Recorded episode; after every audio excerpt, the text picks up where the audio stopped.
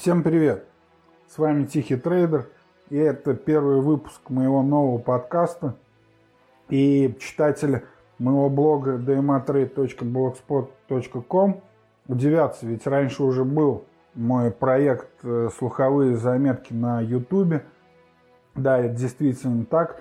И год назад э, мне пришло письмо счастья с YouTube, где меня обвинили в нарушении авторских прав. В итоге я убрал оттуда все аудиокниги, в том числе озвученные и мной, если помните. Там была моя любимая книга «Воспоминания биржевого спекулянта» в моей озвучке. Вот. То есть э, все это я поубирал, тем не менее значок о нарушении этих авторских прав все равно висит. Э, по какой-то там форме я им послал письмо и до сих пор ни ответа, ни привета. В общем, вот так немного я обиделся на YouTube. Но на самом деле не очень я переживаю по этому поводу, потому что все-таки это немного не мой формат. В общем-то, видео у меня как такового и нет.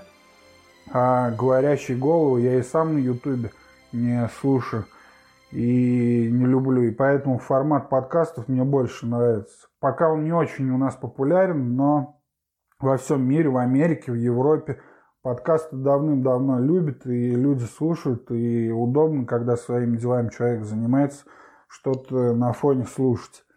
Вот. И поэтому я зарегистрировал свой подкаст на Подбине. Это такой сервис именно для RSS рассылок. Долго разбирался в итоге, как все это работает. И уже зарегистрировал и приняли мой подкаст на в Apple. Э, то есть на iTunes и в Apple Podcast уже по поиску он ищется, и можете слушать там. И также можете слушать на подбине на веб-версии в браузере, на телефоне. Также у них есть свое приложение. И скоро появится э, в Google подкастах. Там он автоматически должен добавиться. И но это зависит от популярности, то есть это зависит от вас. Если на начальном этапе вы хотите помочь развитию моего подкаста, то ставьте в Apple в iTunes э, пятерки, звездочки э, подкасту, и, а лучше еще пишите э, вдобавок отзывы, в которых можете, кстати, писать вопросы или пожелания к следующим выпускам, которые я обязательно учту и на, отвечу на ваши вопросы. И это поможет продвижению подкаста, и тогда он будет биться и в Google подкастах, и будет удобно слушать. Если Spotify придет в Россию, чего я жду, то добавлю его и туда.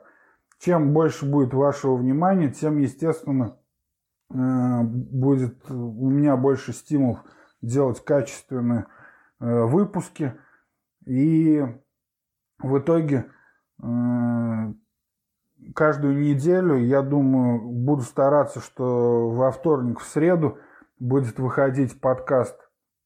Темы э, останутся теми же, как и были на Ютубе, но вернее рубрики.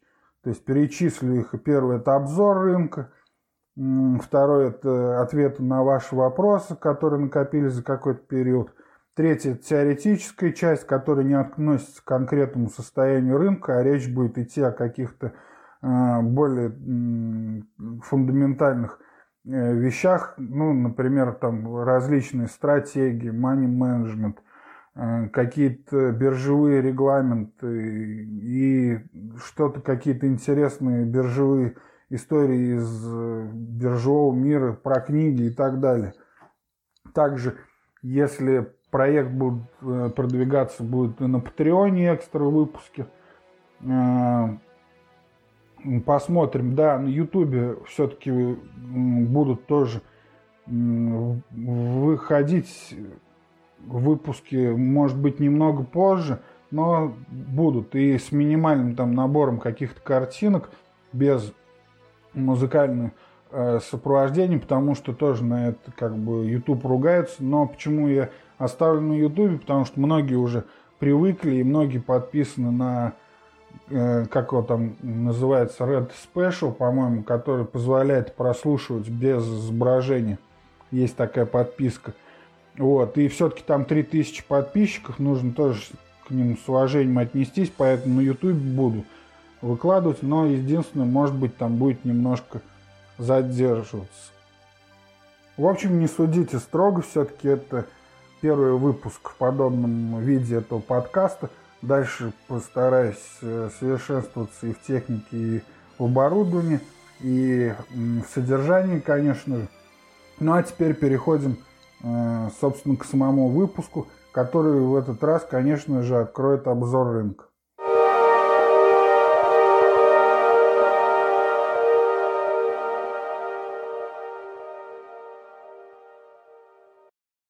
Итак, друзья, в этом выпуске, этот выпуск я разделю на три части. В первом э, речь пойдет э, о состоянии рынка и какие настроения сейчас на нем присутствуют.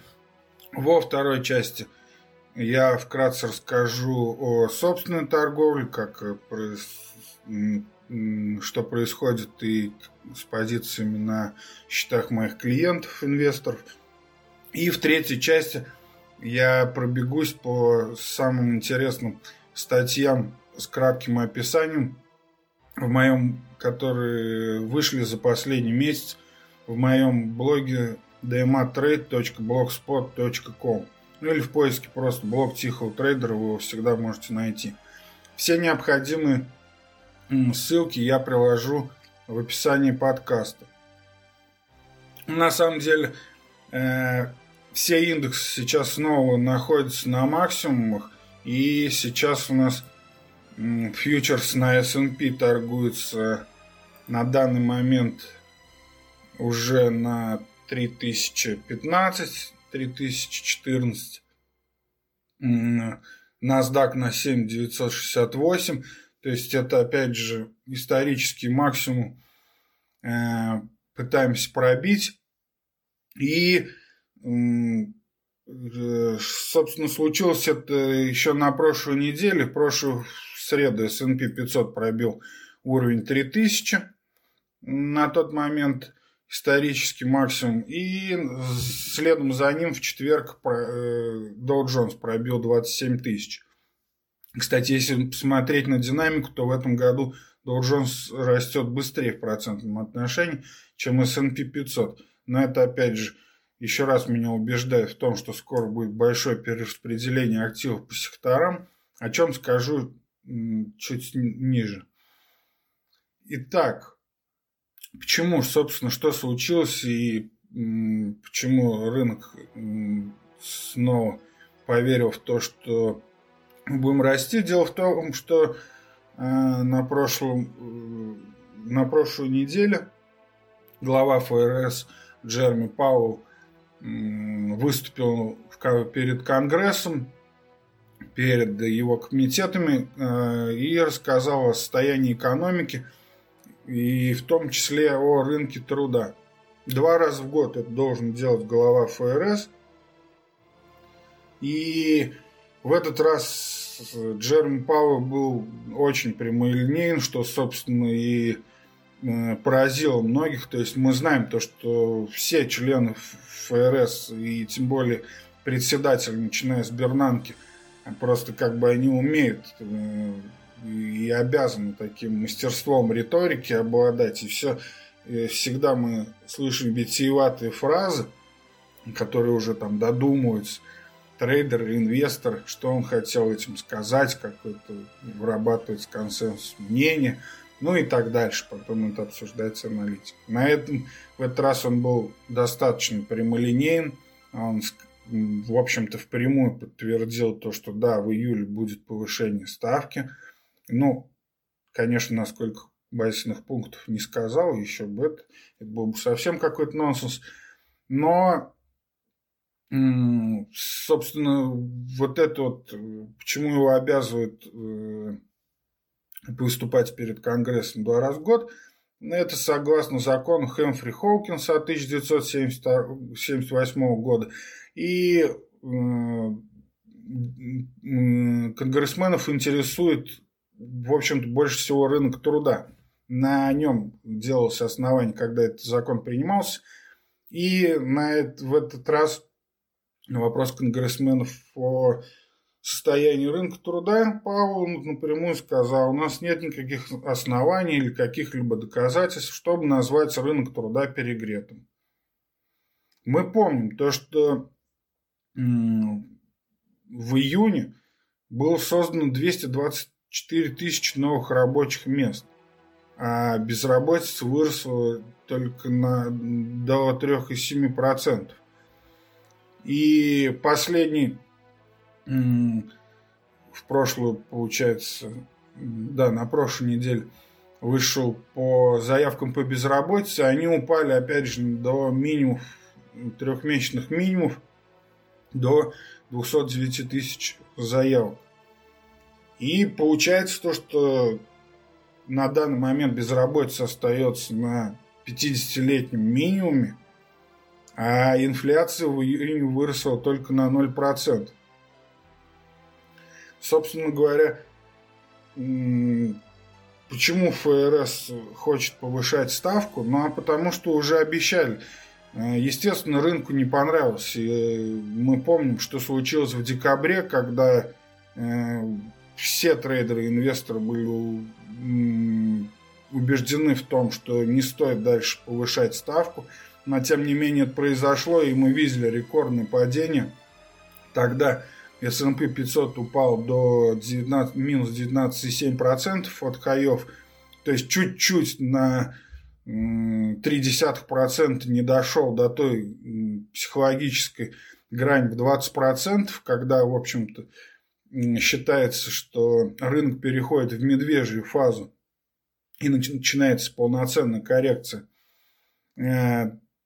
Э, Обошлось тогда без этого, потом мы видели рекордный рост, опять же, начался он после чего, если мы вспомним, что Павел начал э, уже в январе довольно-таки э, стремительно отъезжать от своей истребинной риторики, и тогда помогали ему и глав... бывшие главы ФРС, а они в прямом эфире, когда встречались в Бернанке – Бернанке и Джанет Йеллен, ну и главы там региональных ФРБ тогда э, подтверждали то, что да, мы погорячились, и то все, делали вначале намеки, потом и сам Пау. В итоге уже в январе можно сказать, что Пау пообещал, что риторика ФРС смягчится, но и теперь придется, да, понижать ставку. Но хотя, в принципе, э, ничего с этим не случится. И если сейчас даже на 0,5 базисных пунктов, хотя все-таки фьючерсный рынок сходится на 0,25, что в июле на 0,25 базисных пунктов снизит ставку, то, в общем-то, это будет исправлено просто ошибка прошлого года и отдано обещанное рынку. Но э, если мы посмотрим на фьючерсный рынок, то есть э, это фьючерс на ставку ФРС, который можете всегда посмотреть на официальном сайте ЦМЕ, если не можете это сделать в каком-то профессиональном терминале. Вот. И ну, на данный момент стопроцентная вероятность снижения ставки в июле, но также 70% э, вероятность трейдеры видели и в сентябре, это вот на момент написания прогноза, ой, обзор, э, моего фондового обзор, который я писал на прошлой неделе. 70% вероятность в сентябре и даже третье понижение в декабре тоже как-то пока трейдерам видится. Но э, все-таки нужно понимать, что у фьючерсных трейдеров всегда очень как бы сказать, не завышенное даже, а опережающее, опережающее настроение. И, естественно, это также фьючерс, на котором, э, в общем-то, многие спекулируют. И здесь нужно э, помнить то, что очень быстро настроения меняются. И, но, тем не менее, мы то, что по, понизит в июле, мы можем быть почти уверены. И, в общем-то, это уже не будет новость, это уже отыграно. И сейчас я думаю, то, что сезон отчетов, о котором я еще скажу сегодня, Это гораздо больше сейчас влияние имеет на рынок. Но тем не менее. Итак, рецессии на фон на, в экономике США сейчас нет. Как ни крути, кто бы там ни говорил о пугающих э, каких-то индикаторов, их всегда можно найти, которые подтвердят, что вот именно в этом году уже будет рецессия. Ну, в том числе перевернутая инверсия, то есть между дальними и ближними бандами напрягает трейдеров то, что часто это предсказывает рецессию, но далеко не всегда. Но, тем не менее, получается, что ФРС будет снижать ставку без рецессии. И э, в том же обзоре я приводил статистику, ссылку обязательно положу в описании э, подкаста, там полная таблица, посмотрите. И с 1980 года регулятор делал это 17 раз.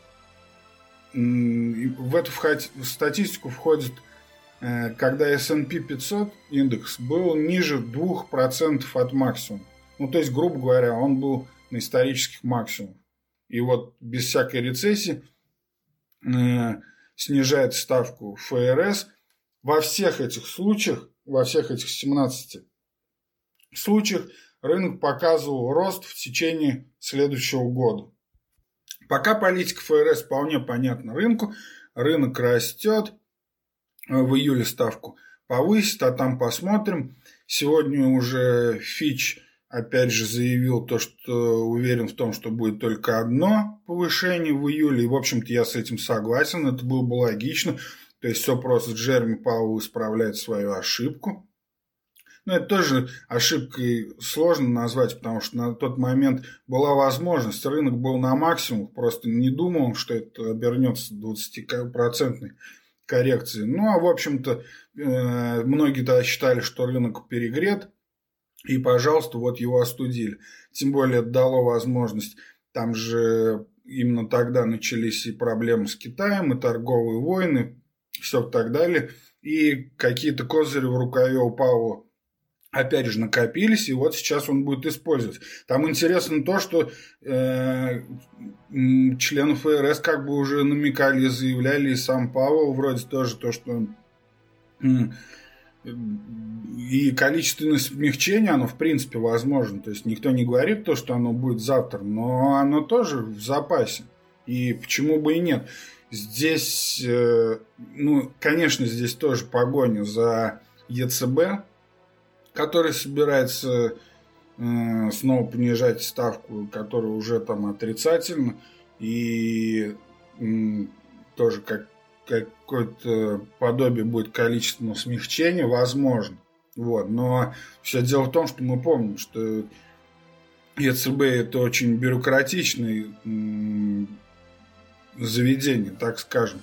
И если мы вспомним там 2008-2009 год, когда, в общем по всему миру начался кризис, и в том числе он бил по Европе, то э, первым американцы запустили э, свое QE, э, количественное смягчение, выдали денег на рынок, и как потом оказалось э, уже когда кризис прошел, потом Бернанке отчитывался как-то перед Конгрессом, оказалось то, что эти деньги шли не только в американскую экономику, экономику но и напрямую в ЕЦБ, когда ЕЦБ еще даже э, не соби... ну, может быть, и собирались, но, но не печатали деньги, и не было еще никакого выкупа активов. И тогда они напрямую занимали у американцев. То есть просто из-за того, что они бюрократически опоздали. Ну, мы, мы видим последствия. То есть американская экономика довольно быстро вышла э, из кризиса и за последние э, десятилетия сделал там адские просто проценты по индексам, то европейская экономика тухнет. А и кто знает, если бы тогда вовремя ввели QE европейцы, то, может быть, и не было бы и проблем со странами ПИКС, и не было бы 2011 года, и Кипр, и так далее. Вот, это же все э, цепочки, кстати, э, можно вспомнить, что именно э, ситуация в Кипре, когда банковские э, вклады там морозили, э, первую популярность биткоина тогда сильный рывок сделал. Но ладно, это я уже отошел в тему. Вообще не очень слежу за политикой ЕЦБ, потому что на самом деле они влияют только на свою экономику, а до американских акций, которыми я торгую, это, в общем-то, не доходит все равно. И э, здесь многие что пугают, то, что опять, ну, понятно, как обычно, сказка про белого бычка, что сейчас э, это пере, перегрев рынка деньгами, денежные прививки. И то, что этот пузырь лопнет, доллар обесценится, это понятно. Это все с одной стороны. С другой стороны, нужно понимать то, что мировая экономика как ни крути, растет, даже пускай не в качестве растет, а просто в количестве транзакций. И рынку нужно больше денег. Если, допустим, мы вспомним там какие-нибудь 60-е, 80-е годы, то, естественно, там э, вспомните любой потребитель, что он покупал дом, покупал дом в кредит, покупал там пылесос, телевизор и все, и копил на машину. В общем-то, в банках лежали деньги, за них платились хорошие проценты – а сейчас вспомните просто, сколько вы делаете транзакций в день. Вы постоянно за что-то платите, за что-то списываете. Вспомните все подписочные сервисы. То есть просто растет количество, денег нужно больше мир. Денег на данный момент э, мировая экономика переваривает все эти напечатанные деньги, они просто мультиплицируются, и транзакции плодятся как кролики, все больше и больше. Чем это в итоге закончится? Но этот эксперимент еще никто не проводил. Этот эксперимент начался 10 лет назад по накачиванию экономики такими колоссальными деньгами. И мы не знаем, к чему это приведет. Можно только гадать. Да, возможно, э, когда-то э, мы перешагнем какой-то рубеж, и действительно это приведет там к очередному кризису, но пока никакого объективной цифры об этом не показывают. И по развитию, опять же, платежей между всеми субъектами экономики, физическими лицами, организациями, мелкими предприятиями, крупными предприятиями, всякими подписчиками, сервисами. И, грубо говоря, скоро уже и роботы будут платить и расплачиваться друг с другом. Ну, хотя, наверное, они все-таки будут крипту использовать. Вот. Но эта тема совсем уже отдельно. Подкаст. Вот. Здесь на данный момент нам понятно то, что ставку снизит, и, в общем-то, это не новость. И на этой неделе начался же сезон отчетов. Сегодня, во вторник, выйдут отчеты трех крупнейших банков. И, в общем-то, меня на этой неделе интересует больше всего отчет Netflix, который будет у нас в понедельник, вторник. Да, в среду будет отчет Netflix. Вот. Дело в том, что Netflix у меня давно уже в портфелях моих инвесторов, больше года.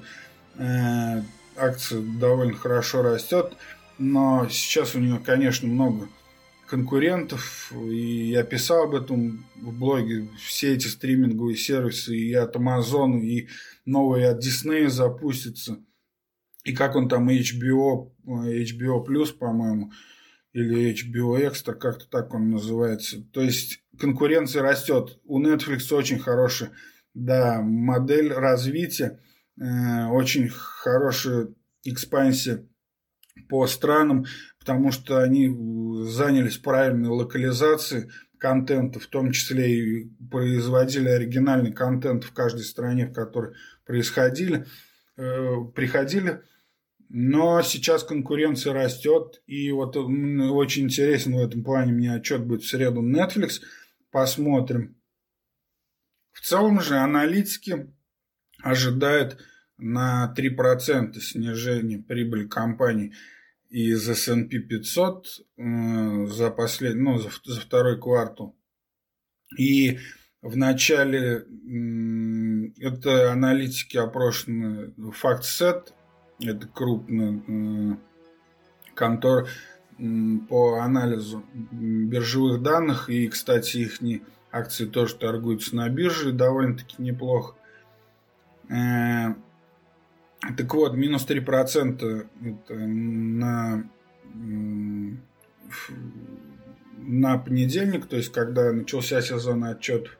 Э, Еще в начале, в начале июля э, эти ожидания были на уровне 2,7, а по статистике вот расхождение между началом квартала, началом месяца, в котором будет, ну, начнется сезон отчетов, то есть в нашем случае начало июля, и до конца сезона отчетов, когда будут известны все фактические результаты. То есть, если это сравнить эти ожидания и фактический результат после сезона отчетов, то за последние 5 лет они расходились на 3,7%. То есть, если э, посчитать так, то где-то можно ожидать, что будет рост на 1%.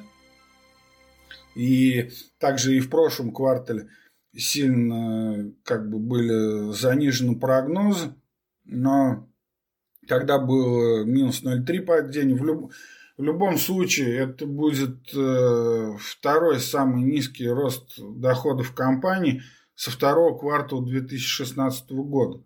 Вот. А три квартала это уже считается, ну, как бы дивидендной рецессией. Ну, посмотрим что покажут цифры в реальности. Но пока так. Но здесь опять же вообще сложилась такая практика за последние даже не пять лет, а после того, как закончилась последняя рецессия, то, что всегда занижали аналитики прогнозы, потому что как-то не уверены были в политике ФРС, то есть в том же КУЕ. Но опять же мы переходим к тому, что этот эксперимент, который раньше не был описан в экономической истории, и на самом деле даже когда все растет, и индексы растут, и экономика растет, и рынок труда растет, аналитики всегда ожидают, что вот-вот где-то черный лебедь уже не за горами, а все продолжает дальше расти, и так уже 10 лет. Посмотрим, как это будет э, в этот раз. Пока же на рынке позитив, индексы растут. И в последних, во всех обзорах я приводил объективные цифры, которые указывают нам на то, что пока, ну, во всяком случае, в этом году э, с большей вероятностью могу сказать, что и в следующем году никакой рецессии не будет – но тем не менее все-таки многие инвесторы переходят э, в облигации и в более защищенные дивидендные акции. Но согласно объективным цифрам, пока ни о каком спаде в экономике США мы не можем. Мы от ФРС видим стимулирующие меры. Ну и, кстати говоря, по настроению в обществе это тоже можно увидеть. То есть, если как, э, вспомнить э, во время э, кризиса там 2008-2009 годов, мы видели там э, все выпуски были забиты, тогда у нас еще телевидение показывал, что происходит в Америке. Вот, да и тогда и я еще смотрел телевидение. И тогда было Occupy Wall Street, всякие такие настроения. Или опять эти же ипотечники – которые без всякого дохода набрали ипотечных кредитов, они тогда бастовали с плакатами около Фенни Мэй и Фредди Мак, ипотечных контор, которые тоже были по уши в грязных деривативах, и потом их пришлось выкупать и спасать то на данный момент что мы видим? Мы видим, меня просто ошеломило на этой неделе то, что на Reddit 800 тысяч подписей уже люди собрали. Они, что они хотят делать? Они хотят штурмовать э, зону 51, то есть ту самую базу, на которой выращивают, э, вернее, клонируют пойманных в 60-х годах пришельцев, там сбитые тарелки, технологии – вот, там климатические бомбы делают, ну и все, что любят остальные конспирологи, любители мирового заговора. Ну, то есть я к тому, что вот на самом деле видно, что сейчас людей волнует, не похоже это как на экономический кризис, но хотя с другой стороны, знаете, и в 2006-2007 году я тоже не помню, чтобы так было все явно. Это был черный лебедь, классический черный лебедь. Собственно, тогда-то книга Талеба и появилась. Конечно, например, там бывший глава ФРС Алан Гриспен в своей книге «Карты и территории» прекрасной книги есть у него, где он, в общем-то, оправдывается за свои действия, которые предшествовали перед этим кризисом, можно сказать, и привели к нему. Он там надеялся, что да, теперь мы выработаем стратегию, мы сделали поправки э, в политике ФРС. Но, возможно, да, возможно и так. Но, тем не менее, черные лебеди иногда случаются.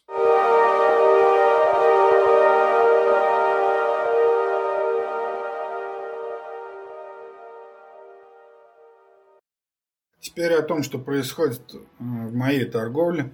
И здесь я вас не буду долго напрягать саморекламой. Но все-таки вкратце расскажу, так как э, слушают меня и мои клиенты, и в контексте именно э, моих э, счетов и счетов моих инвесторов будет интересно то, что я думаю о рынке.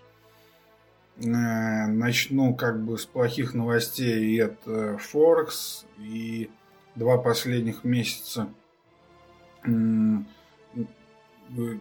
закрыл с убытком – до этого были 4 прибыльных месяца, но да, последние два месяца совсем не выдались. И дело в том, что волатильность на Форексе снизилась до минимума 2014 года. И, кстати, я прекрасно помню 2014 год, он тоже тогда был не очень профитный, и некоторые подписчики и инвесторы тогда ушли от меня. Вот. Но потом, естественно, рынок кожу, все быстро установилось.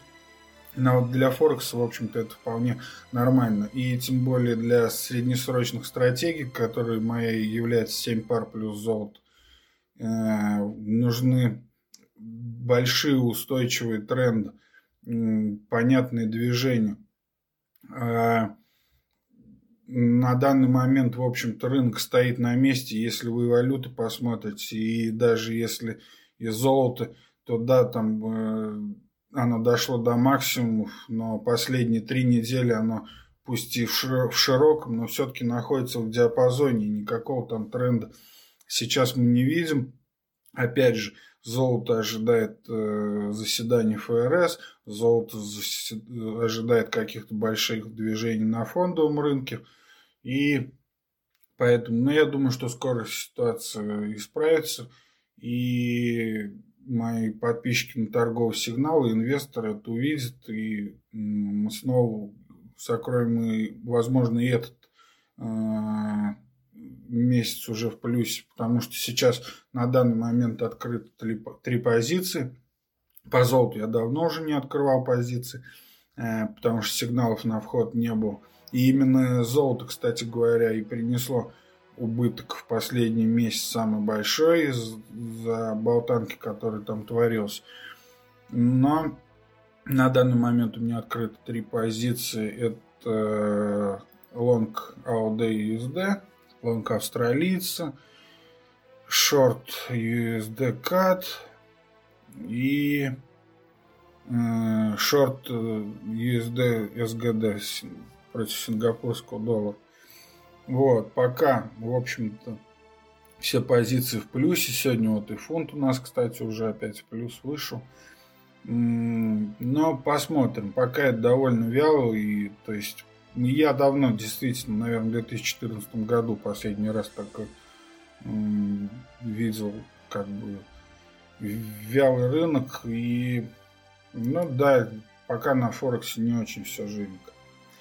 Что касается фондового рынка, то здесь э, все прекрасно. И индекс в этом году мы обогнали. И даже те долгосрочные клиенты в акциях, которые со мной давно уже видели то, что мы вышли в плюс быстрее, ну, после коррекции, которые пережили, собственно говоря, коррекцию, и мы вышли в плюс э, быстрее. Индексы не намного, но все же быстрее.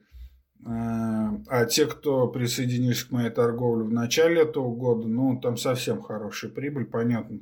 Рынок э, залетел, как я говорю, в первой части после обещаний ПАО сменить э, свою риторику на голубиную и понижать ставку, то есть исправить свою декабрьскую ошибку. Но мы видели взлет на рынке до новых, опять же, исторических максимумов.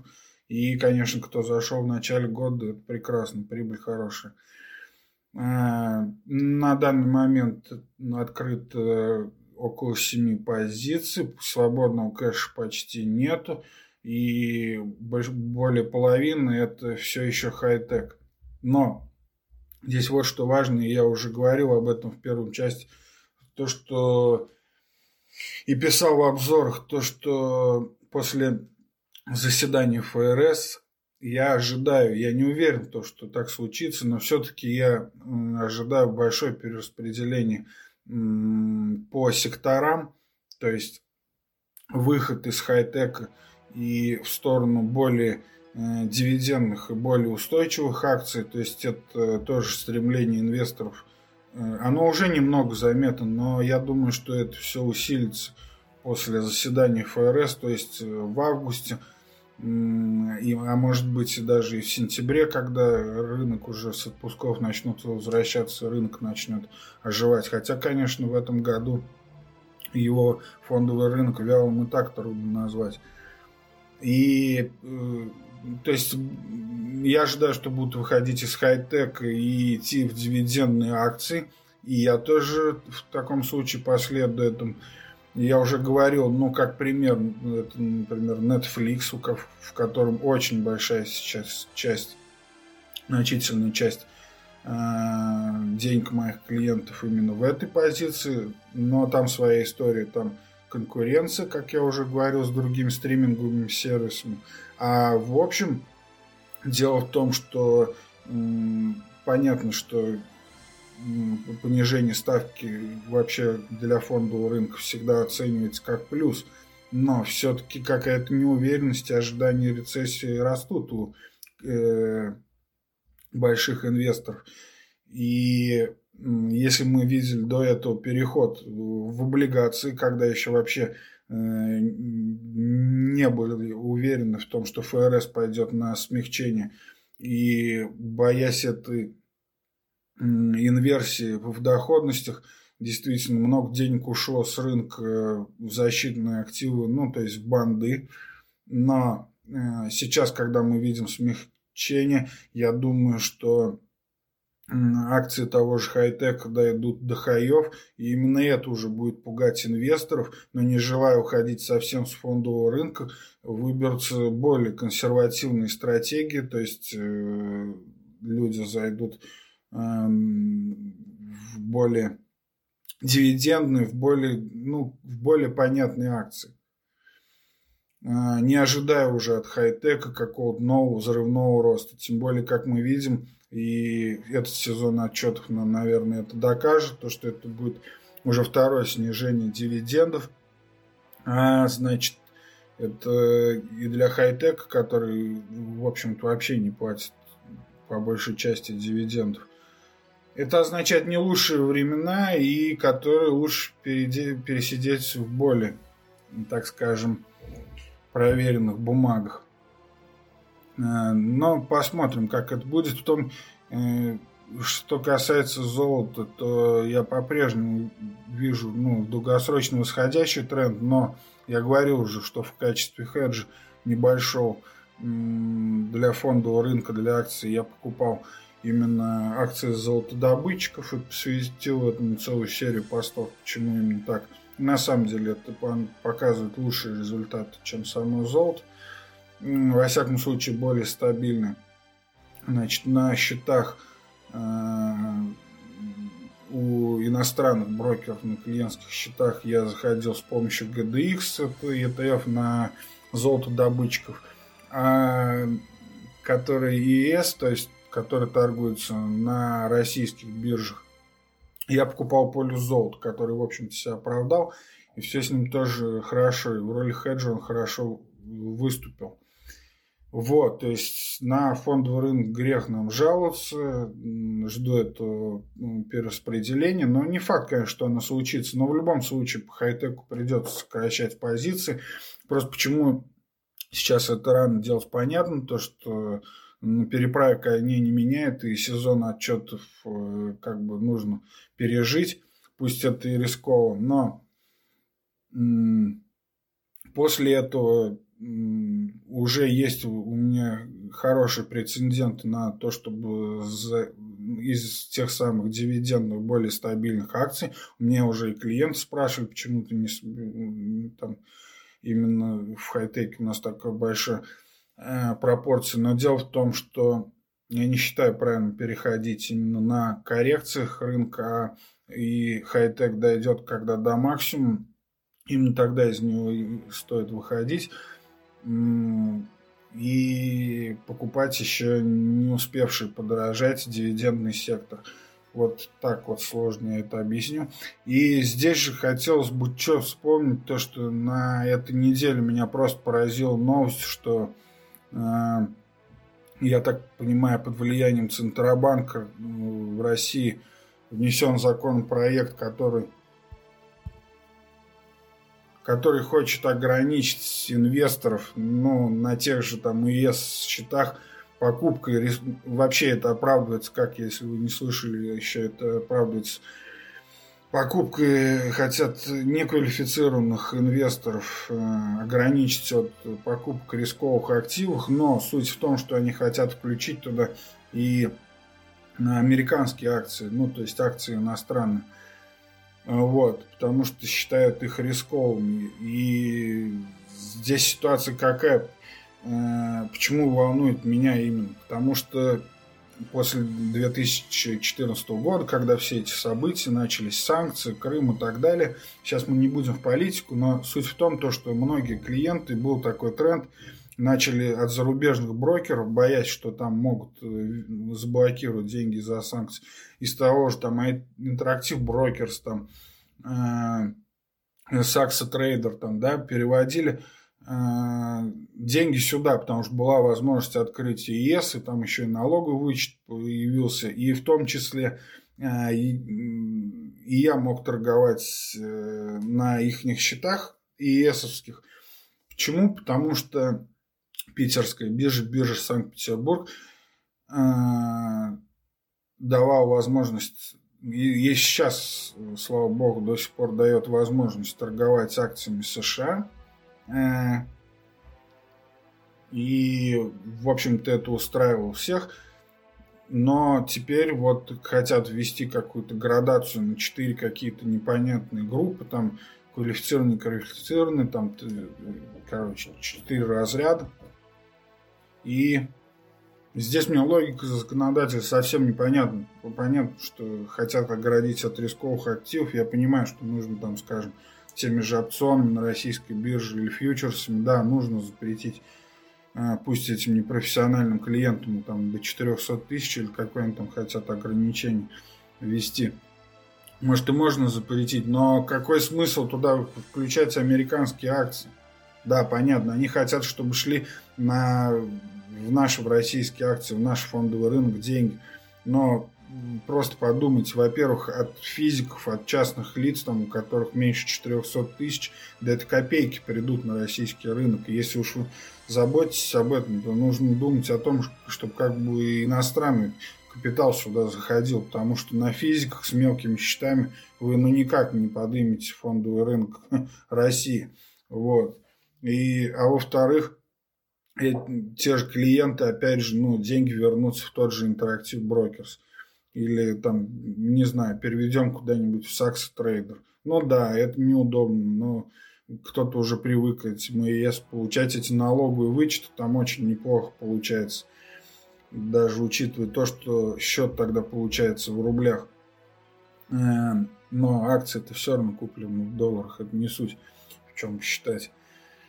Вот, то есть это может многим не удастся принести. Сейчас, как я понимаю, это первое чтение прошел этот законопроект, но и там брокерское сообщество обратилось к ним, то есть что вы делаете? Ну, понятное дело, они только открыли эту тему, там, я не знаю, тот же даже Тинькофф банк.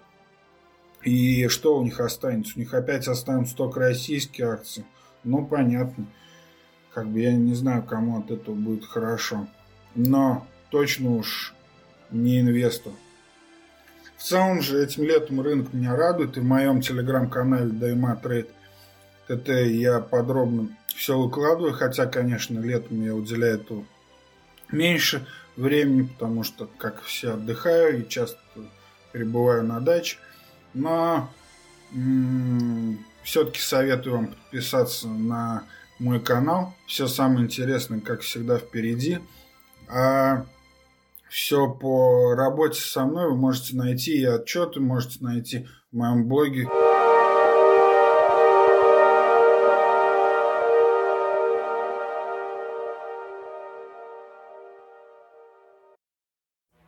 Так что же еще интересного есть в этом самом блоге Тихого Трейдер на dmatrade.blogspot.com Кроме скучных отчетов о собственной торговле и обзоров фондового и валютного рынка. Ну, давайте пройдемся по пяти, на мой взгляд, самым интересным э, статьям за прошедший месяц. Хотя, опять же, отмечу, э, как и у всех трейдеров, летом моя активность падает, и поэтому э, каких-то аналитических постов выходит довольно-таки мало. 15 июня пост S&P 500 растет быстрее, когда трейдеры спят. И здесь э, рассматривается тот феномен, на который Бен Карлсон из Redgold Wealth Management указывал. Суть в том, что почти весь 30% рост индекса S&P 500 с 2017 года э, прошел за рамками вообще торговых сессий. Точнее, если сказать, то с января 2017 года, ну, то есть с этого времени рынок э, вырос на 30%, и только 2% этого роста приходилось на время э, обычного торгового дня. То есть э, по-нашему это там с 17.30 до 12 по Москве, да, фондовый рынок, если... А все остальные сделки проходят, в общем-то, вне рынка, и в часы вообще обычные, то есть ну, без предсессионных еще часов, там э, с января рост этот составил 8,4%. И другими словами, если с поправкой на дивиденды, то более 70% прибыли пришли инвесторам за пределом торговой сессии. И если вы давно торгуете, то, наверное, заметили, что действительно все чаще в последнее время там отдельные акции, да и индекс открывается гэпом и после выходных, и внутри недели. И связывается это прежде всего, что с развитием IT-технологий рынок становится, во-первых, более глобальный, американские акции торгуют не только в Америке, но и на других рынках. И, как я раньше приводил пример, например, у нас на питерской бирже пока торгуются, пока их не запретили. И надеюсь, что это не случится. Вот. И с другой стороны, не нужно забывать про всякие теневые пулы банков, которым вообще пофиг до этих торговых часов. И там тоже огромные сделки вне рынка заключаются. Но, в общем-то, если ну, это наносит удар да, под краткосрочным дейтрейдером, краткосрочным спекулянтам, но для среднесрочных инвесторов, коим по акциям я и себя причисляю, это, в общем-то, ничего страшного это не вносит, и, в общем-то, тренды от этого не ломаются. Просто больше гэпов и больше разрывов. В следующей статье от 1 июля Э, S&P 500 после G20 итоги полугодия, 5 угроз для дальнейшего экономического роста, так пост называется. Здесь речь идет, опять же, об упоминаемых уже сегодня аналитиках FactSet. которые привели пять графиков с комментариями, которые указывают нам на возможные проблемы в следующем году. Этот пост, он более как бы рассчитан на то, что вы увидите график, который более информативный. Но я положу ссылку в описании подкаста. Но вкратце перечислю, что они относятся к этим. Ну, в общем, здесь без сюрпризов. Это то, что, во-первых, чисто психологически экономика США завершил десятый год экономического роста. И уже это людей пугает, то есть и люди ждут рецессии и так дальше. То есть просто то, что рынок закончится из-за старости, так скажем. Далее, опять же, инвертированная доходность, которая обычно считается предвестником э, рецессии, о которой тоже я уже говорил. В последних 9 месяцев кривая доходности действительно уже перевернута. И с октября 2018 года спред между десятилетками и трехмесячными векселями американскими упал более чем 100 базисных пунктов до минус 12.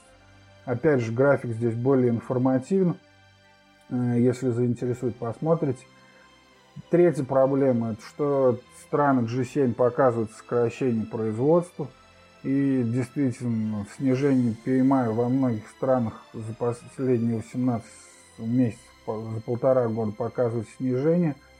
Э, мы помним, что значение индекса выше 50 указывает на расширение общей активности, то есть на рост экономики. Ниже 50 это значит замедление. Так вот, э, в рамках G7 стран только США и Франция в настоящее время показывают э, рост производственных секторов, а для всех остальных PMI опустился ниже 50.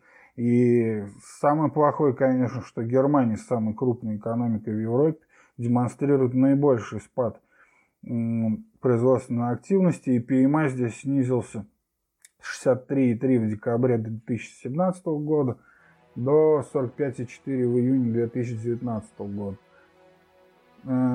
Также пугает аналитиков то, что рост зарплат не отображает успехи на рынке труда. И здесь речь идет прежде всего о рынке в США – и, как правило, когда во все циклы экономического роста, то зарплата предыдущие, да, то заработные платы росли в среднем на 4% в годовом исчислении. На, на этом периоде мы этого не видим. И на текущем этапе, когда безработица упала с пика 9,9 почти 10%, это было в декабре 2009 года, как заканчивалась рецессия, до почти 50-летнего минимума 3,6%. Это вот э, в мае 2019 года. Но вот э, в июне она поднялась до 3,7%. И в то же время в течение этого периода зарплат не превысил рост там и 3%. И многим это тоже кажется пугающим индикатором. И последнее, на что они обращают внимание, это то, что цены на золото подскочили до шестилетнего максимума. Но опять же, это на середину прошлого месяца, а потом золото встало на месте, откатилось. И сейчас оно уже немного ниже, и, в общем, тут уже наметился боковик. Вот. Но Посмотрим, как эти предвестники апокалипсиса, предвестники апокалипсиса действительно ли сработают. Но на самом деле такие косвенные признаки, которые, да, они э, часто указывают на рецессию, но это далеко совсем не правило. И опять же говорю то, что при нынешнем небывалом эксперименте с накачкой ликвидности, и когда ФРС снова опускает ставки – не знаю, будут ли работать эти индикаторы. Пост от 8 июля, который называется «Чем закончится праздник ликвидности? Итоги лучшего для рынка акций десятилетия. Здесь подробная статистика последних 10 лет, как, это, как рынок рос, сколько было просадок, какие были поставлены рекорды по длительности, по максимальным просадкам, по э, сколько длился максимальный боковик, ну и так далее. То есть полная статистика, если хотите вспомнить, что было на фондовом рынке с э, момента э, того самого начала КУЕ, количественного смягчения, здесь можете подробно увидеть и очень информативные графики, которые расскажут и напомнят вам всю эту историю. От 9 июля пост 20 крупнейших банкротств США, удобная памятка для разумного инвестора. Но здесь все просто, здесь приведены банкротства, которые должны напоминать нам, э, что все может рухнуть, и не всегда какие-то э, признаки могут нам указать на предстоящий кризис в той э, или иной отрасли или у отдельной компании. Почитайте. Это помнить нужно. Еще один раз это нам напоминает о, диверсификации портфеля, о необходимости ее. И последний, наверное, это уже вот от 14 июля. Такой немножко отвлеченный э, пост э, Торп Баффет Бридж акции, я его назвал. Почему не существует идеальной торговой системы? Эту книгу я сейчас читаю э, Эдварда Торпа «Человек на все рынки». Вкратце напомню, это э, тот чувак, который с помощью статистики и математики ученый начал обыгрывать казино. В итоге его и написал книжку «Обыграй дилер». И в итоге его ни в одно казино уже не пускали. Там дошло до того, что ему как бы эти бофи с которые держали э, казино, сломали на тормозах машин, на машине тормоза, ну, во всяком случае, он так предполагает. И пришлось ему уйти э, из, э, от от казино и куда идти, он решил, что самое большое казино – это фондовый рынок, и начал успешно применять там свои стратегии. Но в этом посте речь идет о том, что когда он э, основал свой хедж-фонд и искал первых клиентов, ему нужно было встретиться с Баффетом, который тот позвал его на, к себе на ужин. Обоим тогда было там 36 торп, 38 лет ворона – вот, то есть не такие они великие тогда были. Но и в этом посте на примере нетранзитивных костей, которые, э, по их мнению, олицетворяли саму суть рынка, речь идет о торговых стратегиях. В общем, интересный пример. На досуге, там, выходной, почитайте. Но на этом, наверное, все. Пора закругляться. И надеюсь, этот пер, ну, первый блин может быть и ком, указывайте мне э, на какие-то ошибки, на технические ошибки, что нужно изменить, может быть, с подложкой, с музыкой, что-то, э, то есть на все ваши комментарии и отзывы я буду отвечать и по возможности реагировать. Оставляйте в iTunes по 5 звездочек и отзывы, слушайте на подбине, подписывайтесь. И всю важную информацию, как и обещал, оставлю э, в описании подкаста нужные все ссылки. Удачи!